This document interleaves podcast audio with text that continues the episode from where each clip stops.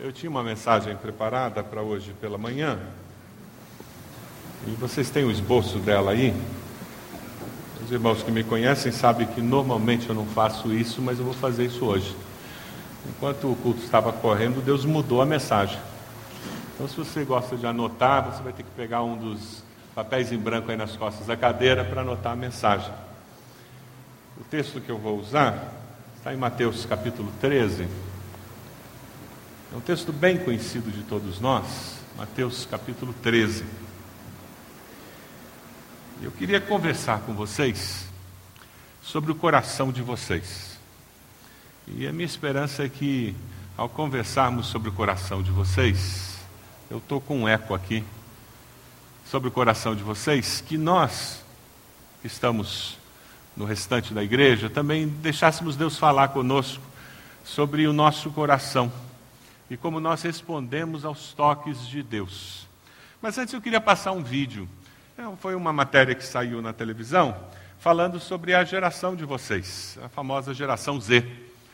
O pessoal já está acabando com o alfabeto agora. Eu não sei como é que eles vão chamar a próxima geração. geração. Talvez tenha que voltar para A agora, porque não tem mais o que inventar. Já chegou na Z. Dá uma olhadinha nesse vídeo que explica um pouquinho por que, que de vez em quando vocês pais têm dificuldade de lidar com essa turma. Eles têm um jeito diferente. Eles não são iguais à geração Y, eles vão além deles.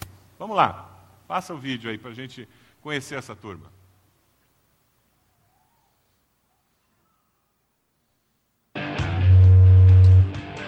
Muita coisa te deixa impaciente. Sim. Por exemplo, lerdeza. Parece aquela impaciência da geração Y, mas é pior.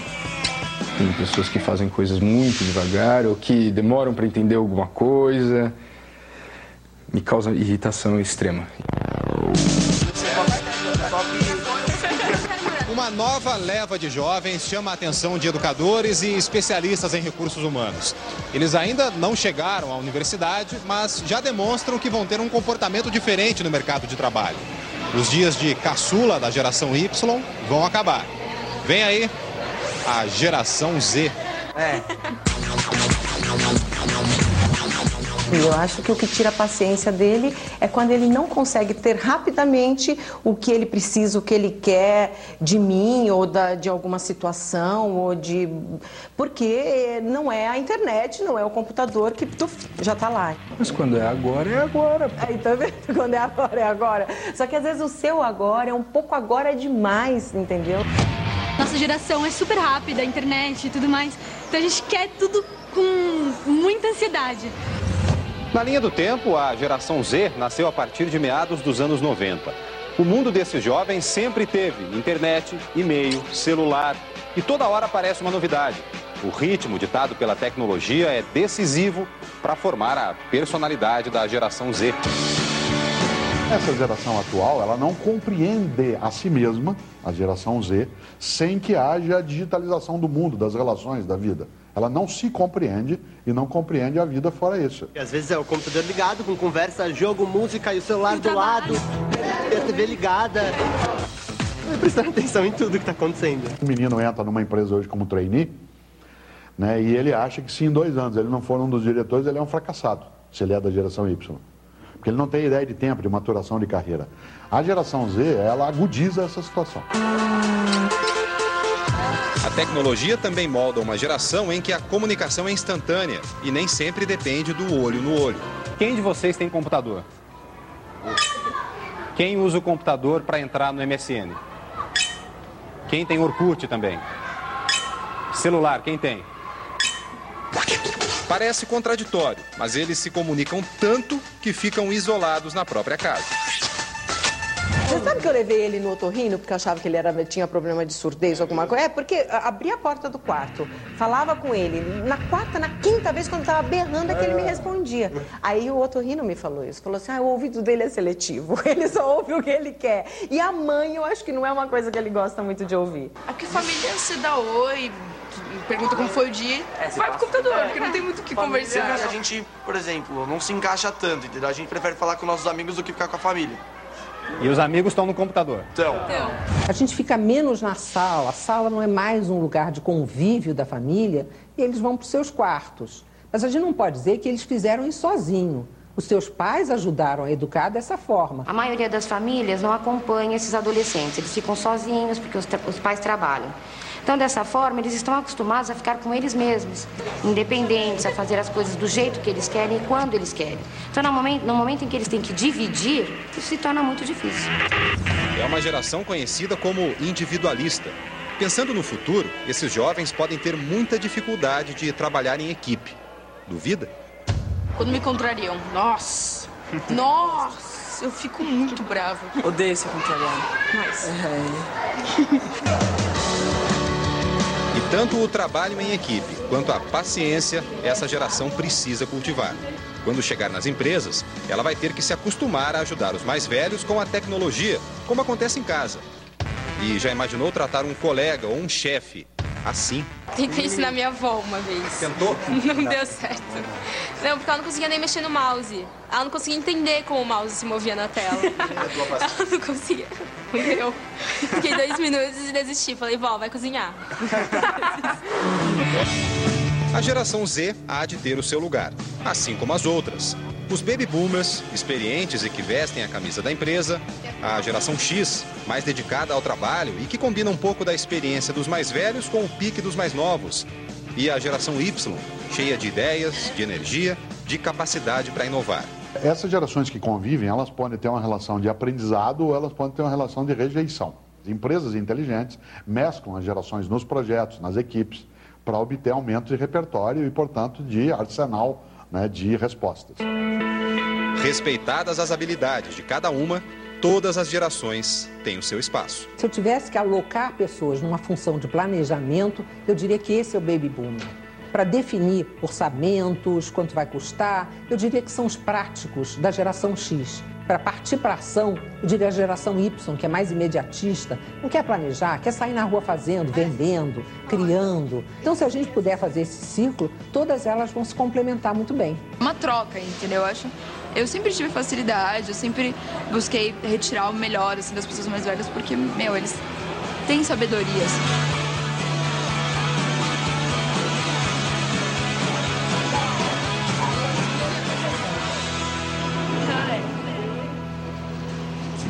Incentivar, vai colocar outro caminho. Se você está está convivendo com a geração Z, vale a pena entrar na internet e procurar mais informações. Tem muitos artigos. Isso vai ajudá-lo a compreender a geração Z. Quem sabe é um neto, quem sabe é um sobrinho, ou quem sabe é um filho, uma filha. Nós precisamos entender como eles pensam. E se você precisa entender seus pais, já pensou em entrar na internet e procurar informações sobre a geração deles? Eles não são doidos, eles vêm de outra geração, eles veem a vida de uma outra janela. Por isso que de vez em quando eles falam coisas que vocês não entendem de uma forma tão clara. Parece estranho o jeito deles reagirem. O texto que eu queria ler está em Mateus 13, é a parábola do semeador. Se tem alguém perto de você sem Bíblia, por favor, ajude essa pessoa a encontrar. Naquele mesmo dia, Jesus saiu de casa e assentou-se à beira-mar. Reuniu-se ao seu redor uma multidão tão grande que por isso ele entrou num barco e assentou-se. Ao povo reunido na praia, Jesus falou muitas coisas por parábolas, dizendo: O semeador saiu a semear. Enquanto lançava a semente, parte dela caiu à beira do caminho. E as aves vieram e, e a comeram. Parte dela caiu em terreno pedregoso, onde não havia muita terra. E logo brotou, porque a terra não era profunda. Mas quando saiu o sol, as plantas se queimaram e secaram, porque não tinham raiz. Outra parte caiu entre espinhos que cresceram e sufocaram as plantas. Outra ainda caiu em boa terra, deu boa colheita a cem, sessenta, a trinta por um. Aquele que tem ouvidos para ouvir, ouça. Vamos orar.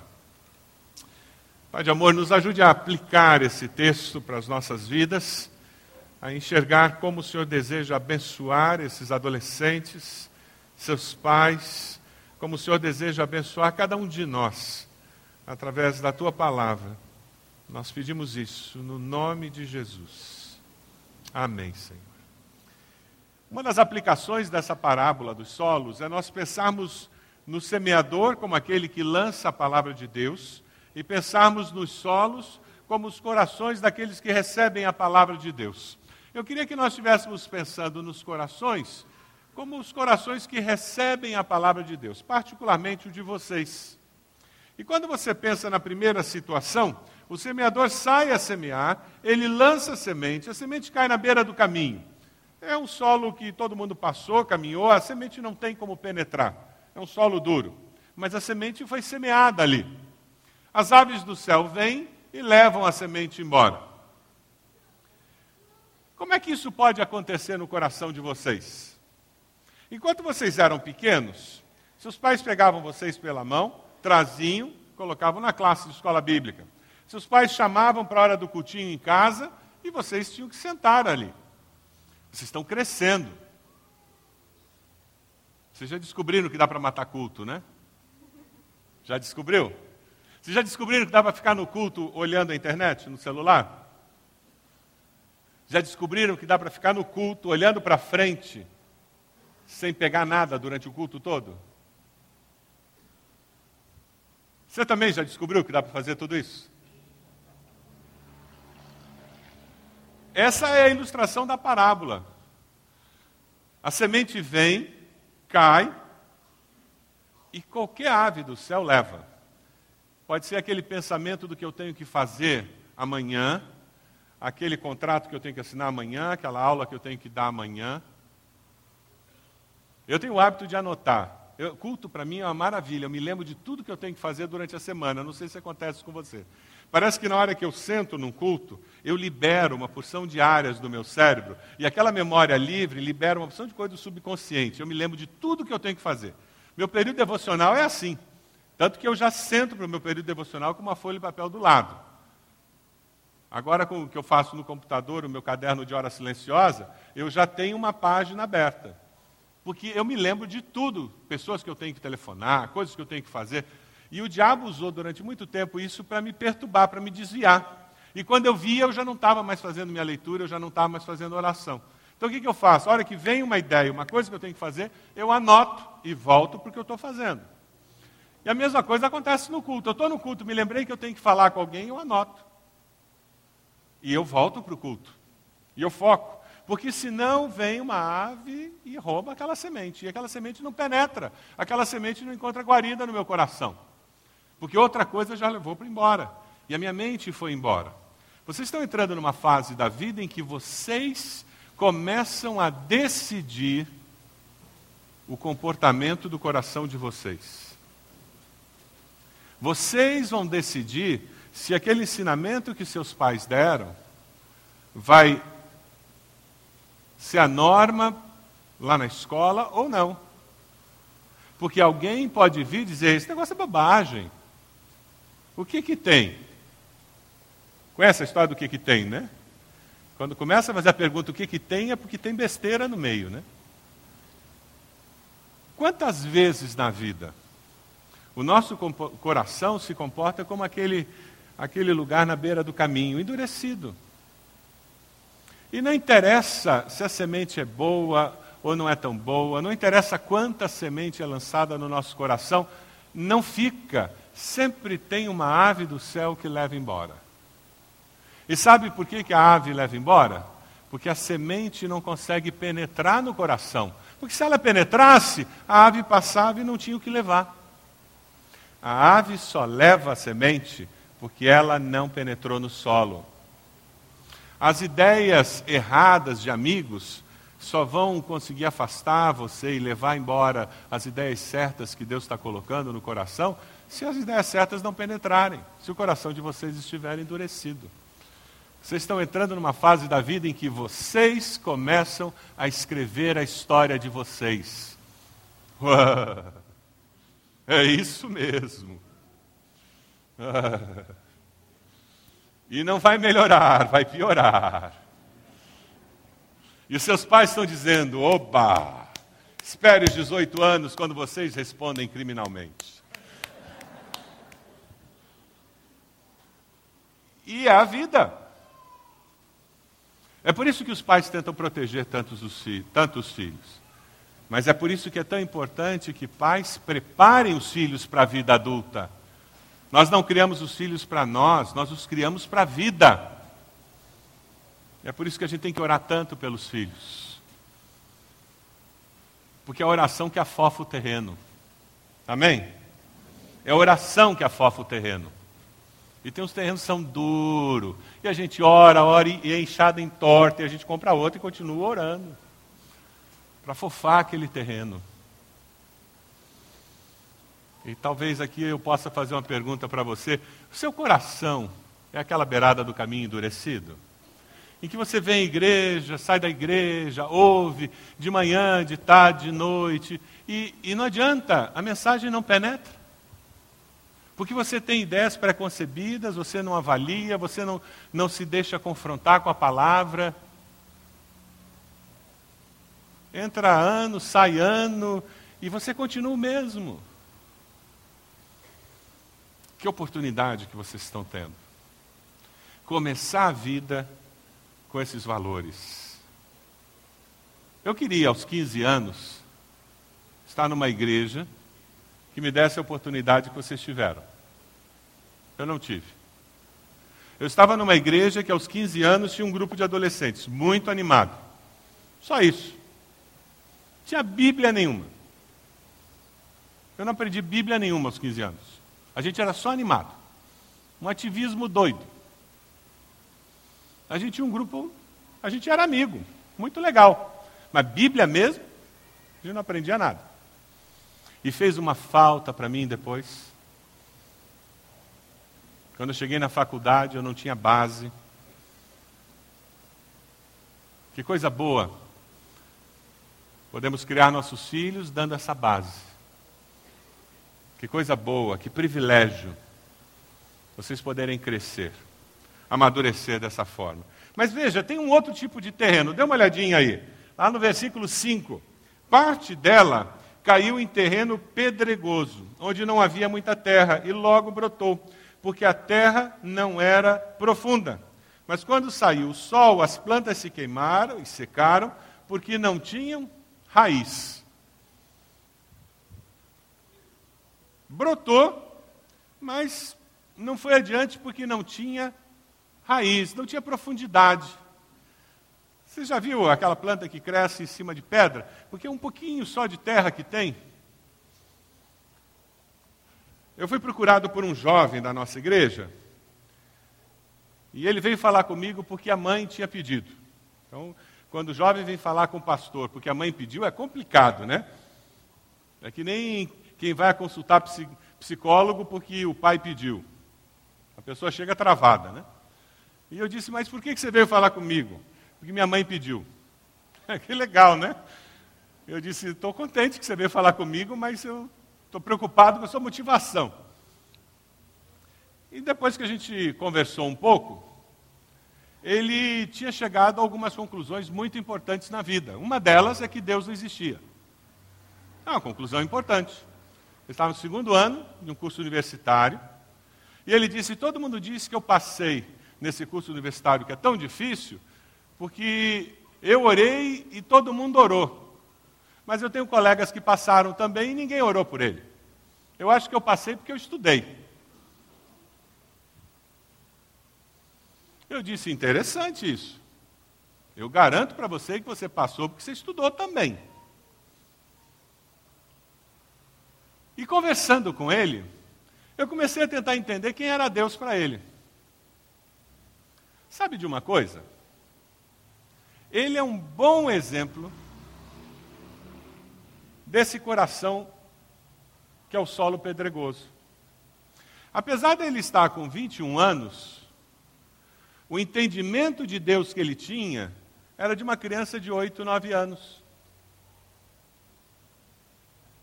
Apesar dele ter passado a adolescência aqui na igreja, o coração dele não deixou que o entendimento e o conhecimento de Deus amadurecesse. Ele conheceu Deus aos oito anos, nove anos, e ele não criou raízes.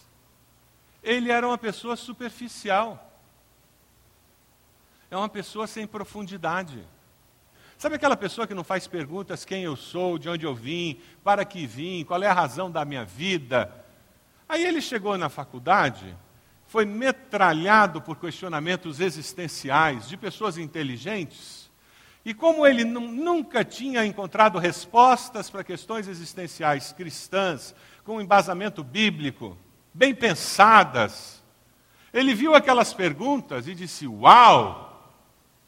Olhou para o que ele tinha de cristianismo e disse: Que coisa infantil. É, eu vou ser ateu. O problema não era o cristianismo, era o cristianismo que ele tinha. Ele era raso, superficial na compreensão dele da fé cristã. A fé cristã que ele tinha, eu não queria também. Não sejam superficiais não sejam imaturos. Amadureçam intelectualmente, emocionalmente e espiritualmente também. Amadureçam de forma equilibrada. Quem sabe você está aqui e você é uma criança espiritualmente falando. Porque você não conhece a Bíblia. Você conhece todos os livros da Bíblia? Você já leu a Bíblia toda? Quem sabe você está há 30 anos numa igreja evangélica convertido e você não participa de grupos de estudo bíblico, por isso que você não amadurece espiritualmente. Alguns membros de igreja de décadas são bebês espirituais, porque nunca fizeram um discipulado. Não é para menos que qualquer resfriado parece doença de morte porque não tem profundidade. O coração pedregoso é aquele coração que torna a pessoa tremendamente vulnerável para ventos de doutrina doida. Qualquer novidade. O coração pedregoso torna a pessoa vulnerável para ser uma pessoa simplesmente fria na fé. Sabe aquela pessoa indiferente? Porque ela é indiferente com a vida. Quem é superficial, espiritualmente falando, normalmente é superficial em todas as dimensões da vida também. Porque a pessoa é superficial. Não aceitem menos do que o melhor de Deus. O desafio de vocês é crescer de forma equilibrada em todas as dimensões.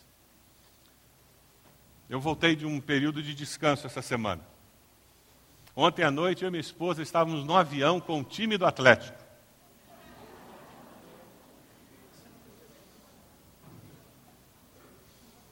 Há controvérsias. Tudo aquilo que você pensou. Eu viajei atrás de um, dois jogadores. Gente, eles conseguiram a viagem inteira falar sobre que assunto? Futebol. Aí, quando acabou o assunto futebol, um deles pegou um iPad e começou a jogar joguinho. Qual era o joguinho?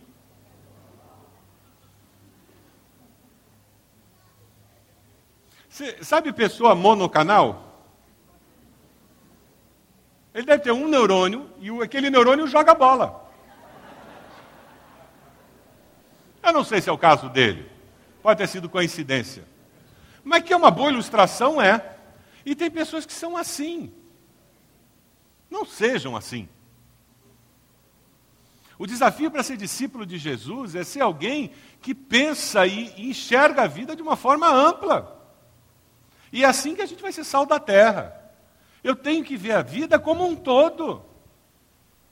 Porque daí eu penetro em todas as camadas da sociedade, eu consigo perceber o todo da vida. Isso faz com que eu seja alguém que transforma a sociedade. Claro que todos nós temos áreas de interesse. Não tem nenhum problema com isso. Mas uma pessoa superficial, ela se transforma numa pessoa monocanal. E uma pessoa monocanal pode ser monocanal religioso também. Sabe aquela pessoa que só sabe falar de igreja? Ai! Tem mais na vida. E eu tenho que enxergar a vida como um todo. Dá até para falar do Atlético. Mas tem um outro tipo de terreno. Veja lá no versículo 7. Outra parte caiu entre espinhos que cresceram e sufocaram as plantas. Ela caiu entre espinhos, a terra era boa, o, o espinheiro faz um, um tipo de sombra ideal para brotar, cresceu a planta saudável, só que o espinheiro, ele abafa a planta. É interessante porque Jesus, quando explica a parábola, mais adiante, ele diz que são as riquezas da vida, esse espinheiro. Outra maneira de dizer isso é o sucesso nessa terra que sufoca essa semente que brota no coração. Será que a gente tem aqui um governador do estado sentado? Ou uma governadora? Já imaginou? Uma deputada estadual, um deputado estadual? Ou, quem sabe, o próximo prefeito ou prefeita? Um professor, um médico, uma médica? Eu não sei. Eu não sei como a nossa sociedade vai olhar para vocês no futuro. E talvez algum de vocês seja tremendamente bem sucedido aos olhos dessa sociedade se transforme num bilionário. Por que não? O dono da Mil se tornou milionário. Vendeu boa parte da Mil agora. Cheio da grana. Ele já era cheio da grana, está mais ainda. Por que não? Só que ser um sucesso aos olhos da sociedade, do mundo, não significa ser um sucesso aos olhos de Deus. Esse espinheiro é o exemplo do que pode acontecer com o progresso de algumas pessoas na vida. Para alguns de nós, a maior bênção de Deus é viver duro. É irônico, né? Mas para alguns de nós, a maior bênção que Deus pode dar é deixar a gente duro.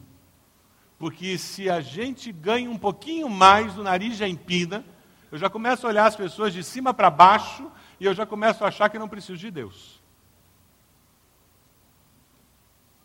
Tem muita gente que só vem à igreja e só procura a Deus quando está na pinimba. Porque quando está bem, não vem à igreja.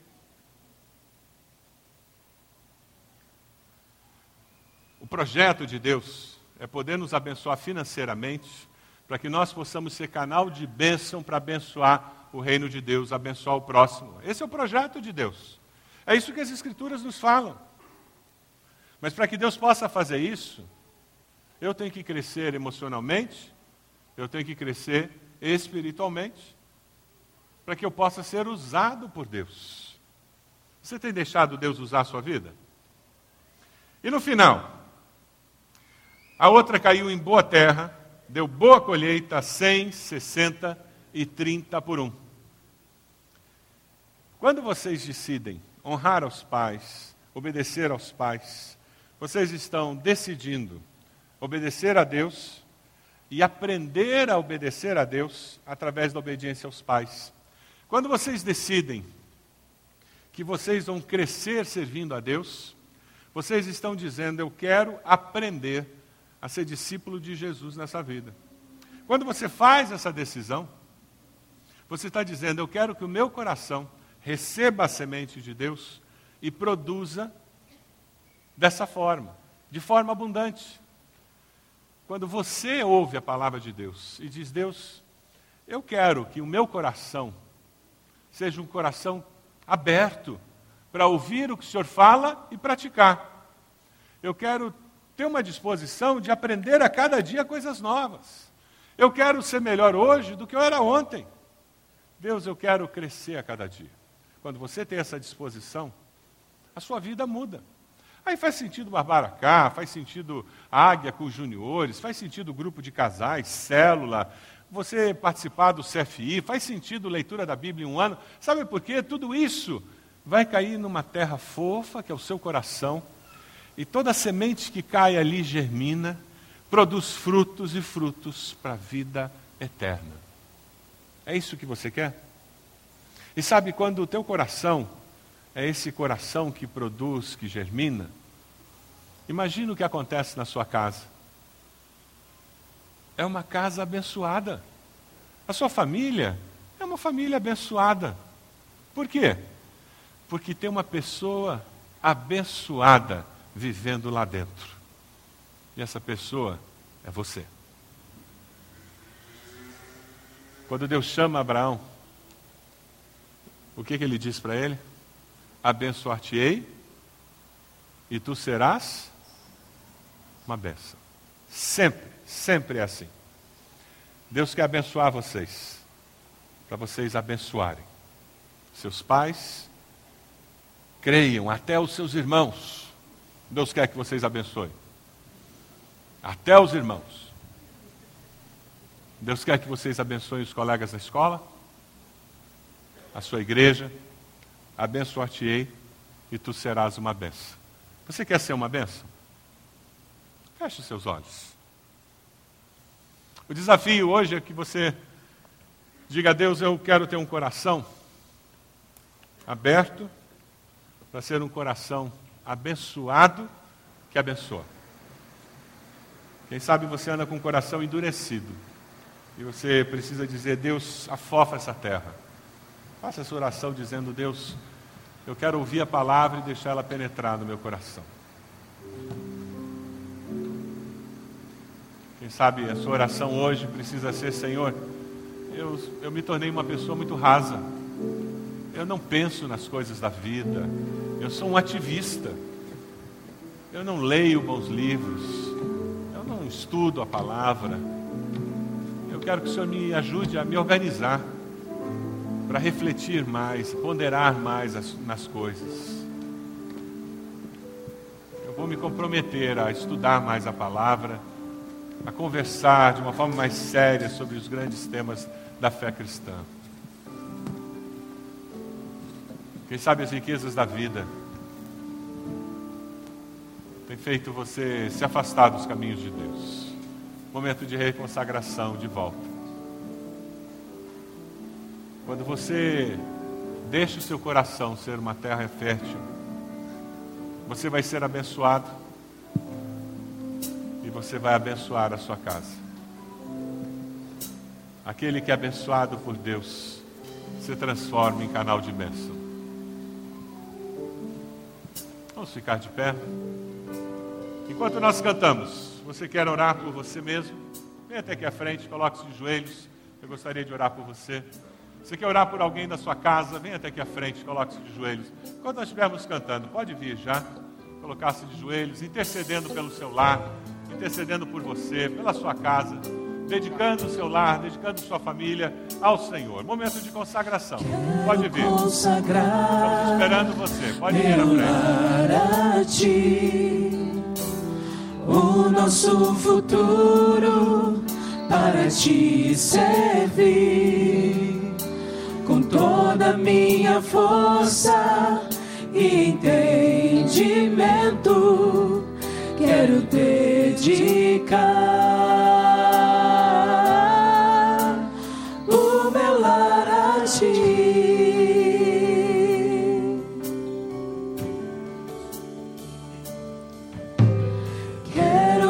consagrar meu lar a ti, o nosso futuro para te servir com toda a minha força e entendimento.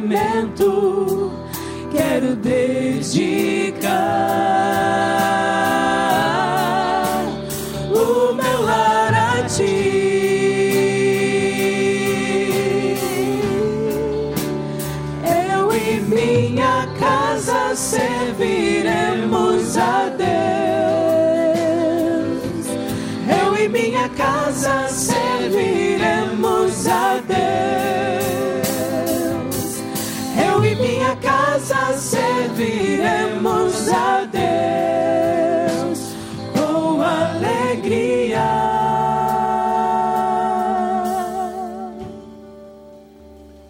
falando com você?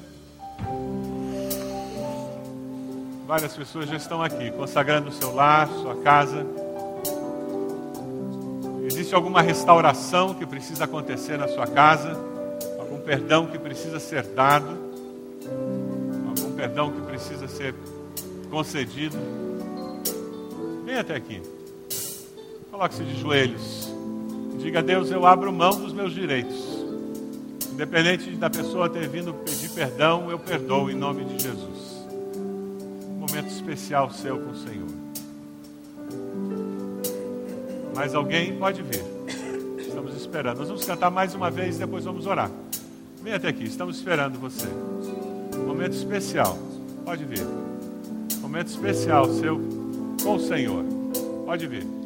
Será abençoada minha descendência, frutificará a sua presença como bom perfume. Meus filhos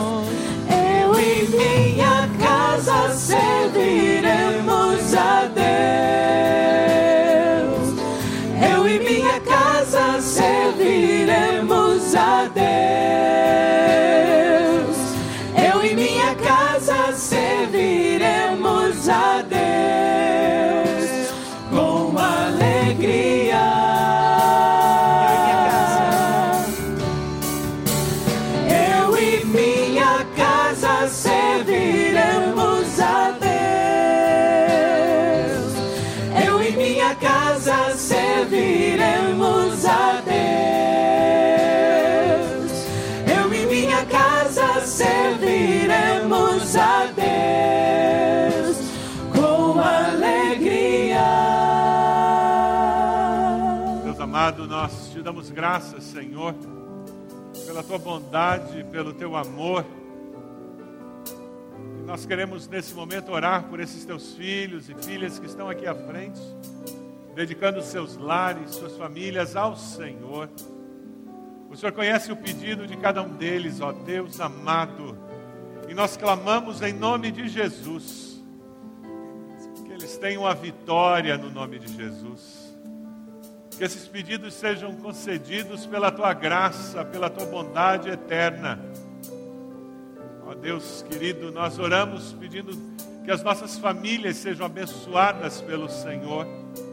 Pedimos que nós sejamos discípulos fiéis, que os nossos corações sejam um solo fértil, para que a mensagem do teu evangelho frutifique, para que com essa bênção recebida do Senhor, nós possamos abençoar ricamente aqueles que convivem conosco.